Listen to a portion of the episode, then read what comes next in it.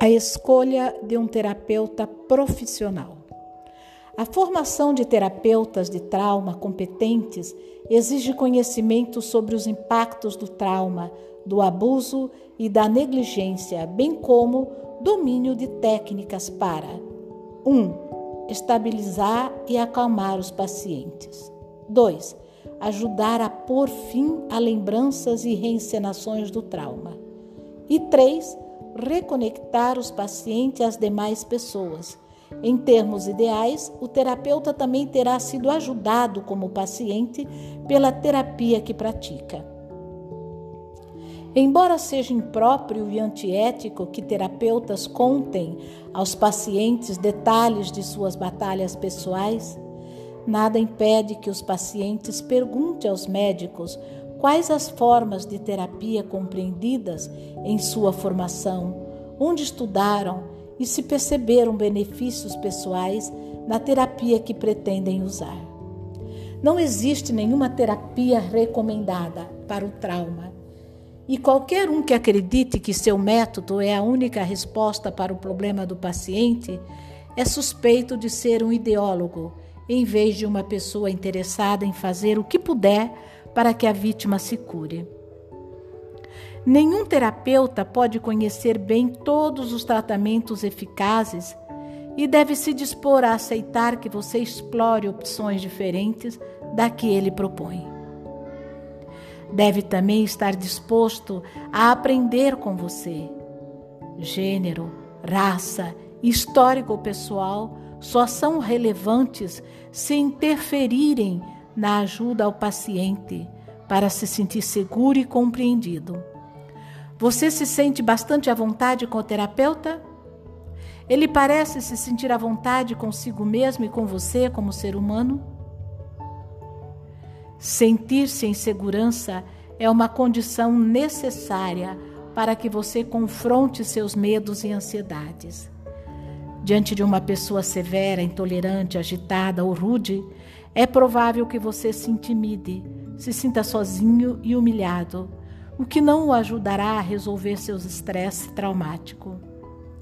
Haverá momentos em que antigas sensações serão revolvidas, em que você terá a impressão de que seu terapeuta se parece com alguém que um dia o feriu. Se isso acontecer, espero que vocês dois possam trabalhar a questão juntos pois, em minha experiência, os pacientes só melhoram quando têm sentimentos positivos em relação ao terapeuta. Não creio também que você possa crescer e mudar se não sentir que exerce algum impacto sobre a pessoa que está tratando você.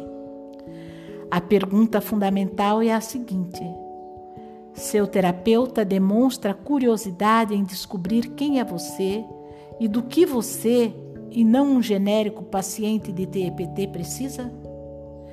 Você é apenas uma lista de sintomas num manual de diagnóstico? Ou seu terapeuta dedica tempo a descobrir por que você faz o que faz e pensa o que pensa? A terapia é um processo colaborativo, uma exploração mútua de seu ser. É frequente que pacientes brutalizados por seus cuidadores, quando crianças, não se sintam em segurança com ninguém. Pergunto-lhes se recordam alguém com quem se sentiam seguros na infância. Muitos guardam na memória um professor, vizinho, comerciante, treinador de esportes, de esportes ou pastor de igreja, homens ou mulheres que demonstrava interesse genuíno por eles. E essa lembrança é muitas vezes o primeiro passo para a recuperação. O ser humano sempre tem esperança. Na superação do trauma, é tão importante pensar em como sobrevivemos quanto naquilo que foi abalado. Peço também que se imaginem quando bebês, se eram adoráveis e felizes. Todos acreditam que sim e guardam uma imagem de como eram antes de ser magoados. Algumas pessoas não se lembram de ninguém com quem se sentissem seguros. Para elas, Lidar com cavalos ou cães é muito mais confiante, confiável do que com seres humanos. Essa prática vem sendo usada hoje em dia com muita eficácia em ambientes como prisões, programas de tratamento residencial e reabilitação de veteranos de guerra.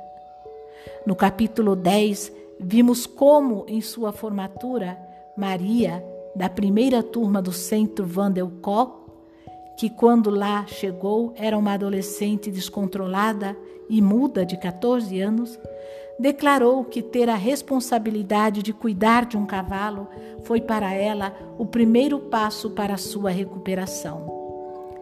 Seu vínculo cada vez maior com o animal a ajudou a sentir segurança para começar a se relacionar com a equipe do centro, ter concentração nas aulas, fazer provas e ser aceita por uma faculdade.